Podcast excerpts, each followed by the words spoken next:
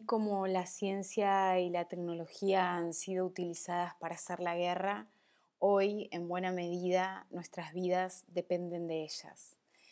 Que la ciencia y la tecnología sirvan para la guerra o puedan salvar vidas depende principalmente de su uso político y su uso ciudadano.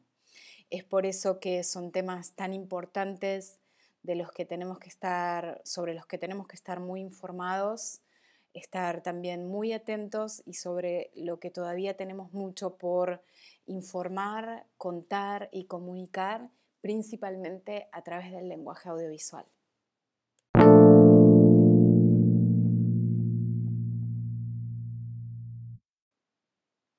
Buenas tardes, chicas y chicos del seminario y taller de producción audiovisual. Soy María Eugenia Facio, profesora del taller de comunicación de la ciencia y periodismo científico. Interrumpo un ratito del curso normal de sus clases para contarles un poco más acerca del mundo de comunicar las ciencias y todo lo que hay en él por hacer y por descubrir para compartirlas, para comunicarlas, para contarlas con recursos del lenguaje audiovisual que han aprendido en este taller de la mano del profesor Dani González.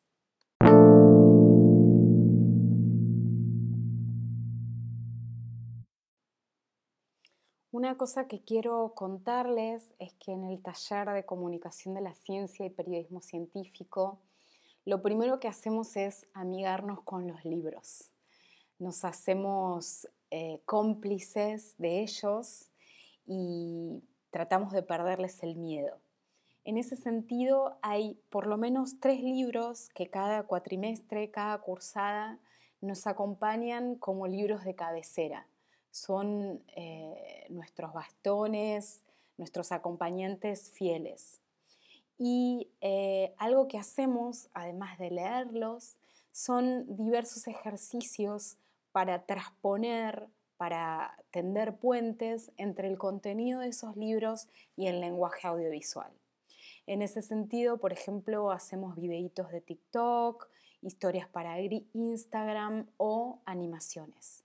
Y son todas ejercitaciones que vamos corrigiendo clase a clase, pero de esa forma leemos los libros, nos enriquecemos con sus ideas y con sus propuestas y a ello agregamos el ejercicio de transponer ese contenido a diferentes lenguajes, por ejemplo, el audiovisual.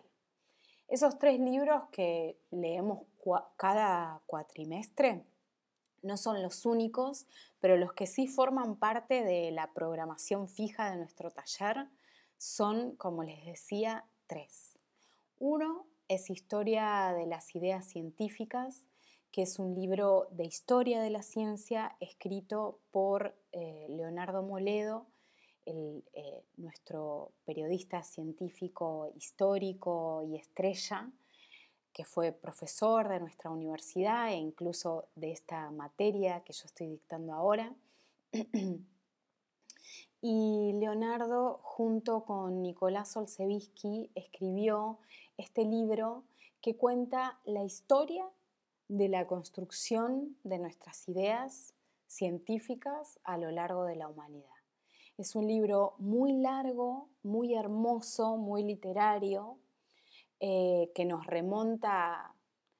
hasta la Mesopotamia y Egipto, hasta las primeras civilizaciones, desde allí hasta el presente.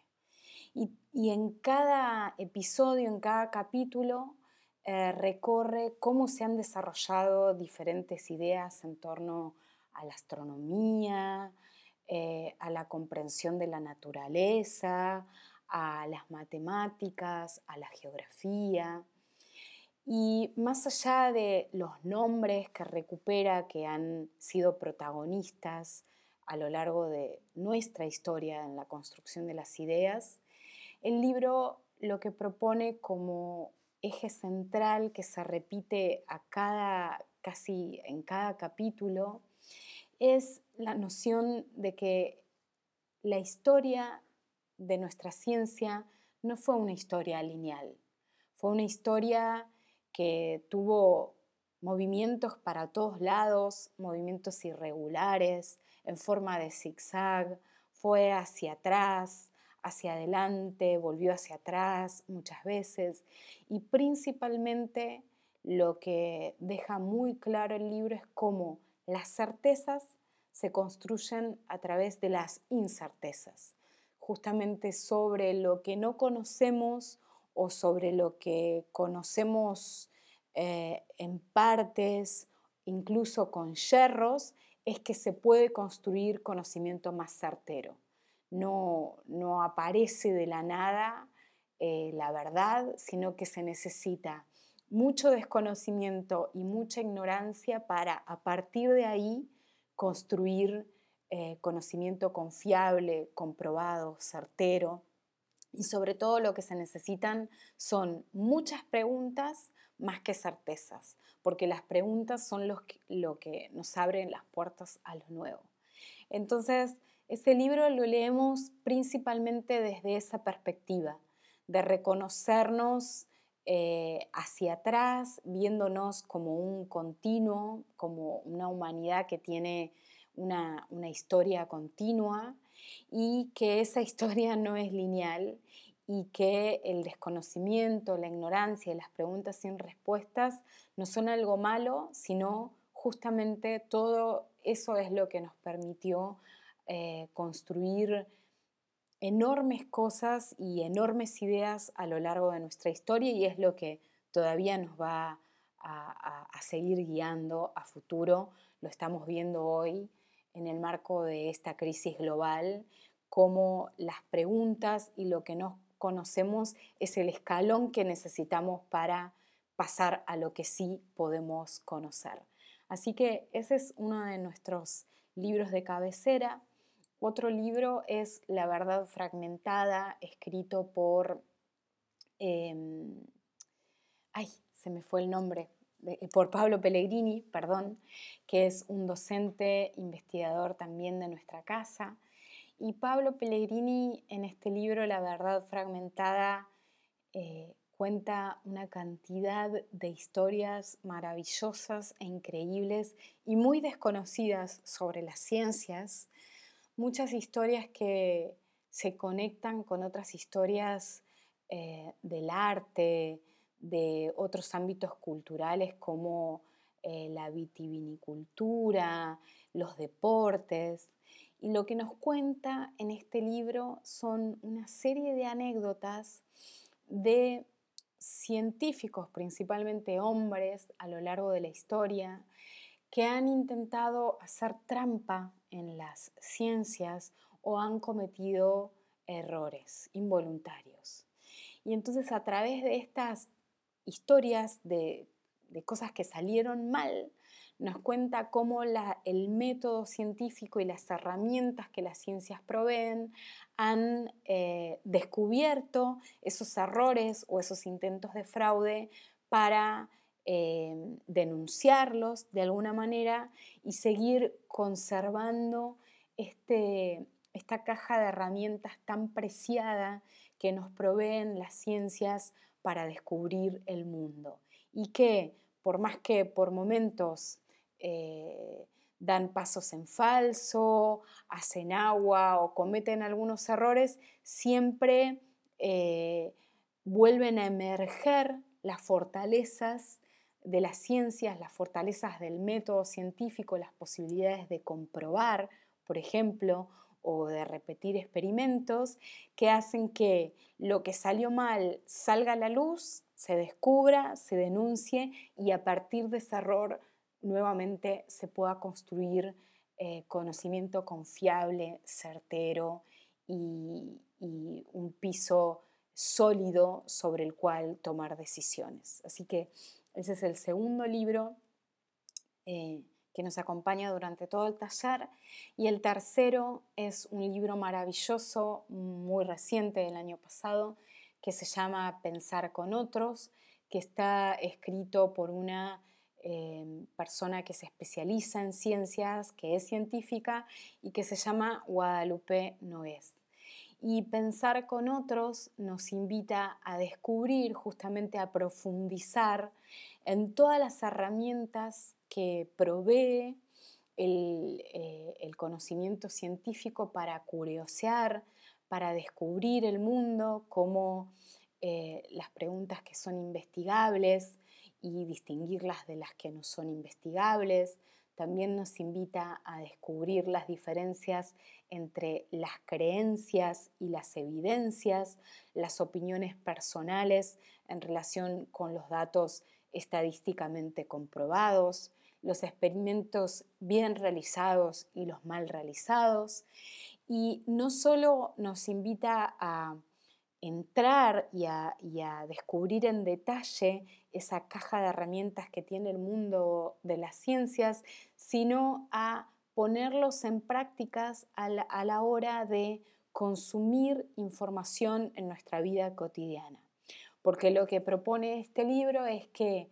eh, muchos instrumentos, muchos recursos del conocimiento científico pueden ser útiles, por ejemplo, para leer los diarios, para escuchar publicidades, para consumir documentales y también para nosotros generar esos contenidos basándonos en eh, datos confiables y en evidencias. Esos mismos recursos nos permiten, eh, son un arma ciudadana para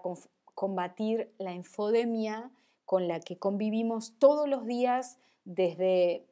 infinidad de frentes que nos presentan las redes sociales, eh, todas las industrias culturales y nosotros mismos comunicándonos con nuestros amigos, nuestros familiares. Entonces es, un, es una caja de herramientas en sí misma, valga la redundancia, ese libro, no solo para conocer más sobre ciencias, sino para estar eh, mejor entrenados y más prevenidos en nuestra vida cotidiana y en nuestro consumo cultural de todos los días. Bueno, con algunos de los contenidos de esos tres libros ensayamos algunos, eh, algunos, eh, algunos productos audiovisuales que son estos que les contaba antes. Videos para TikTok, historias para Instagram, animaciones. Se las dejo en un enlace en, el archivo que, acompaña esta clase eh, grabada en audio para que eh, los disfruten, los comenten y sí les quiero aclarar que son em, producciones en desarrollo. Todavía requieren varias correcciones eh, que nos queda por aplicarles en las próximas semanas. Eh, así que tómenlos como eh, ejercicios en desarrollo, producciones en desarrollo que, todavía tenemos por mejorar. También en el grupo de enlaces que, voy a adjuntar a esta clase, les dejo un, un video sobre Hipatia, que fue la primera mujer científica eh, griega de, la que tenemos eh, noticias, novedades, eh, desde siempre, como la primera científica de la humanidad. Y esa historia, en este caso, está contada por el gran divulgador de las ciencias, Carl Sagan, y justamente es otro ejemplo de cómo eh, contenidos, como fragmentos e historias contenidas en la historia de la ciencia, como el libro que les conté de Leonardo Moledo y Nicolás Olsevsky, Historia de las Ideas Científicas, como fragmentos eh, de esa historia de las ciencias pueden ser relatados, narrados, traspuestos, contados a través del lenguaje audiovisual este fragmento de Carl Sagan demuestra exactamente eso. Lo mismo que Moledo y Elseviski cuentan en su libro, Carl Sagan lo cuenta en este video y entonces ahí ustedes pueden ver cómo las ciencias, el lenguaje escrito y el lenguaje audiovisual pueden no solo dialogar y enriquecerse mutuamente, sino también eh, complementarse muy bien entre sí. Y luego, para, este fragmento, también les dejo otro ejemplo maravilloso eh, que proviene de la Cruz Roja. Justamente alguien, eh, un, colega, Dante Licona, que es encargado, está encargado de Em,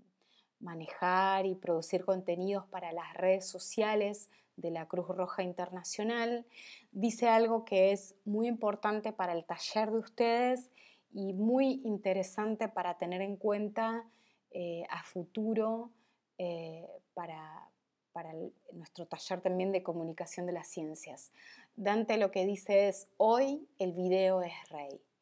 Y justamente eh, la Cruz Roja Internacional se hace eco de esa idea a través de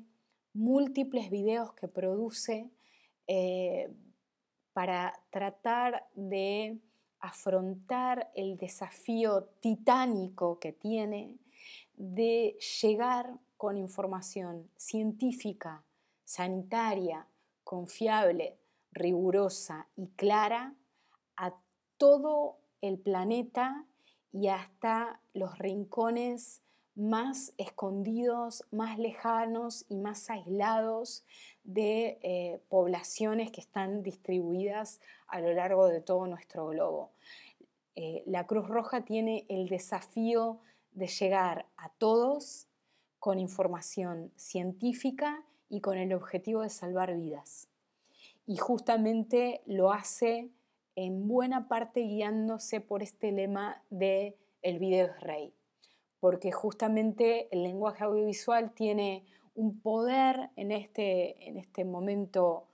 eh, histórico de la cultura de la humanidad que no tienen otros lenguajes. Entonces, por eso a mí me parece muy valioso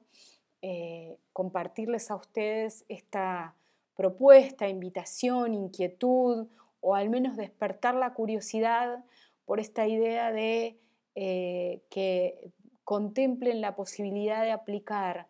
todos los recursos que han aprendido en el taller eh, audiovisual, de producción audiovisual, a temas de ciencias. Así que les dejo también eh, ejemplos de la Cruz Roja para que puedan ver otra, otra opción muy distinta a las otras que les conté de cómo compartir y comunicar conocimiento científico y confiable a través de la imagen y el lenguaje audiovisual. Espero que disfruten eh, nuestros ejercicios más caseros sobre los libros, que disfruten el fragmento de Carl Sagan referido a un episodio muy curioso y muy interesante de la historia de la ciencia sobre nuestra primera científica griega, Hipatia, y también eh, los videitos de la Cruz Roja eh, que cumplen esta función tan crucial que les contaba antes, que es eh, pedirle a la gente que se vacune, informarle cómo deben, qué, qué hábitos sanitarios deben contemplar para, en este caso, no, contagiarse ni contagiar a otros con el coronavirus, pero también con ébola y un montón de, enfermedades que hacen estragos a lo largo del planeta. Eh, espero que los disfruten y les comento algo más en un fragmentito que sigue a continuación. Por último, antes de despedirme, les comparto también un material que eh, vale en sí mismo por todo lo que cuenta y cómo lo cuenta, pero también vale como lema dentro de nuestro taller de comunicación de la ciencia y periodismo científico. Eh, ese lema tiene que ver con consumir un montón eh, de productos culturales que se acercan a aquello que hacemos o que nos gustaría hacer. Los documentales son un ejemplo, entre otros, hay muchos más. Pero, por ejemplo, si, tenemos la inquietud, las ganas eh, o queremos curiosear en esta idea de contar ciencias a través del lenguaje audiovisual, bueno, como en cualquier otro tema en la vida, lo primero que tenemos que hacer es consumir un montón de eso para aprender de ver lo que hacen otros. En ese sentido, y de acuerdo con ese lema, les comparto tres audiovisuales imperdibles que hablan de aspectos muy diferentes de las ciencias y lo hacen de maneras muy distintas entre sí. Uno de esos documentales es The Most Unknown, lo más desconocido. Es un documental muy reciente eh, que, que hace referencia a todo lo que la ciencia no conoce. Eh, no habla de resultados, no habla de grandes descubrimientos, no habla de todo lo que ya se sabe, sino justamente de lo que es el verdadero motor de las ciencias, que es lo desconocido. Y entonces eh, ese documental lo cuenta, tiene una estructura narrativa muy interesante porque es un sistema de postas y es un experimento en sí mismo. El documental es un experimento sucediendo en vivo y ese experimento consiste en eh, hacer viajar y, e invitar a conocerse y entrar en contacto eh, científicos eh, y científicas que no se conocen entre sí,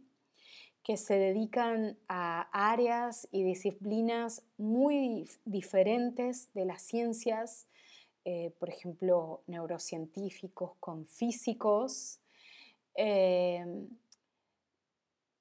y que se conocen entre sí y se cuentan todo lo que no saben y además los científicos eh, de disciplinas muy diferentes también ponen en evidencia todo lo que no saben de algo que no es su tema.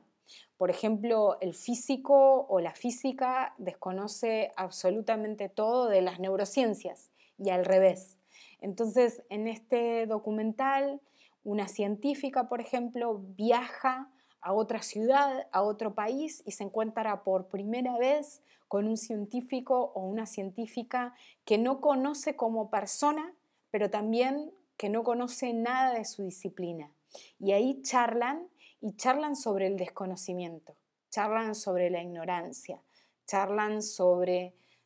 toda la, montaña gigantesca que él y o ella tienen eh, por delante para subir y, la pasión que, todo eso les despierta. Entonces, un científico o una científica va y conoce a otro y después el segundo viaja y conoce al tercero y el tercero viaja y conoce al cuarto. Entonces es una estructura narrativa en sistema de postas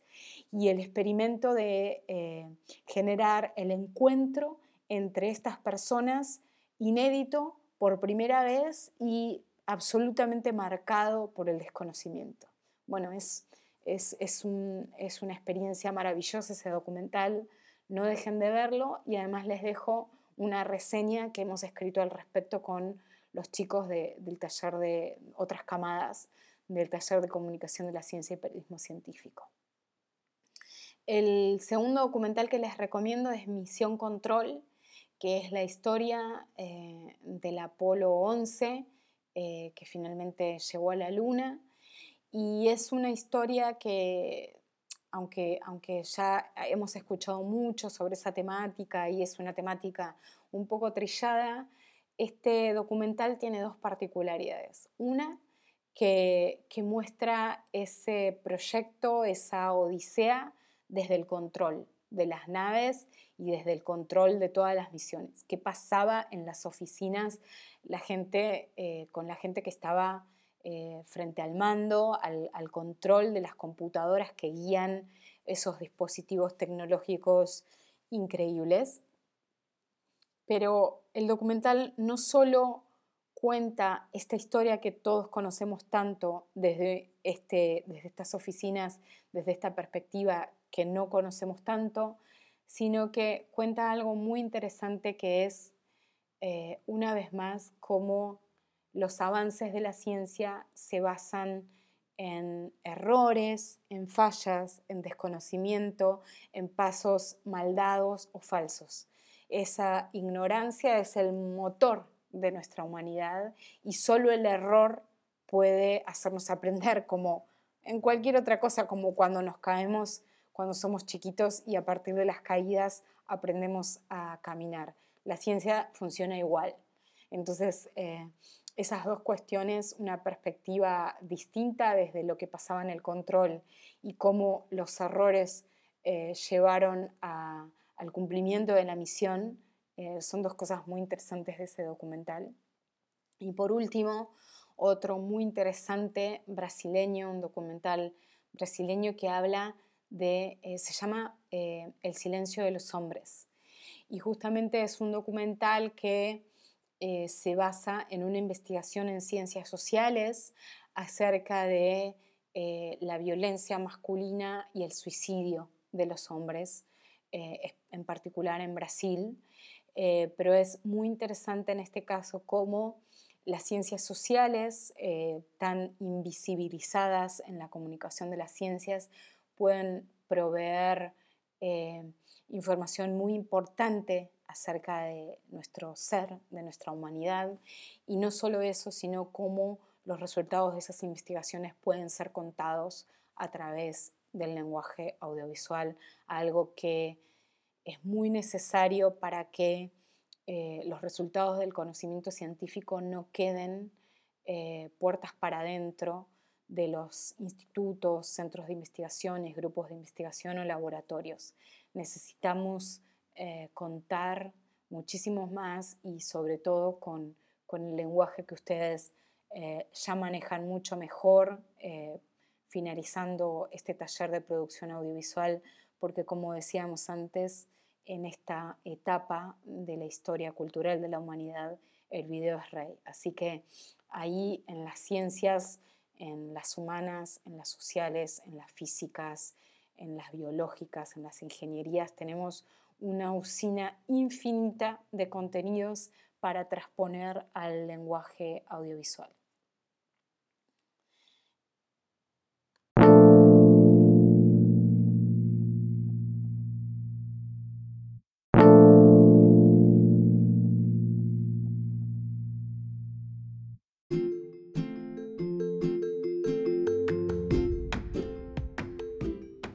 Entonces, chicas y chicos del taller de producción audiovisual, espero que esta interrupción del curso normal de sus clases haya valido la pena, les haya despertado algún tipo de curiosidad e interés. Eh, espero que todas estas cosas que realizamos en el taller de comunicación de la ciencia y periodismo científico les hayan gustado y los invito a inscribirse en nuestro taller en los próximos cuatrimestres y justamente a, que juntos y juntas eh, creemos nuevos puentes entre todo lo que han aprendido en el taller de producción audiovisual y todo lo que podemos descubrir sobre las ciencias como volcán de contenidos que nos condicionan y que además tienen una relevancia política y ciudadana importantísima eh, entonces, para que juntos creemos eh, más puentes entre la comunicación de las ciencias y el lenguaje audiovisual y, de esta manera podamos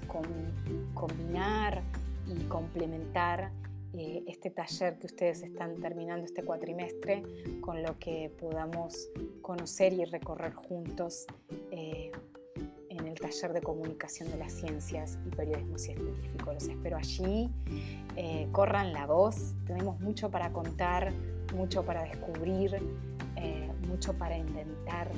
en, las formas, en los contenidos de comunicar las ciencias. Un beso gigante. Que terminen muy bien este cuatrimestre. Quédense en casa, cuídense muchísimo y sigan con,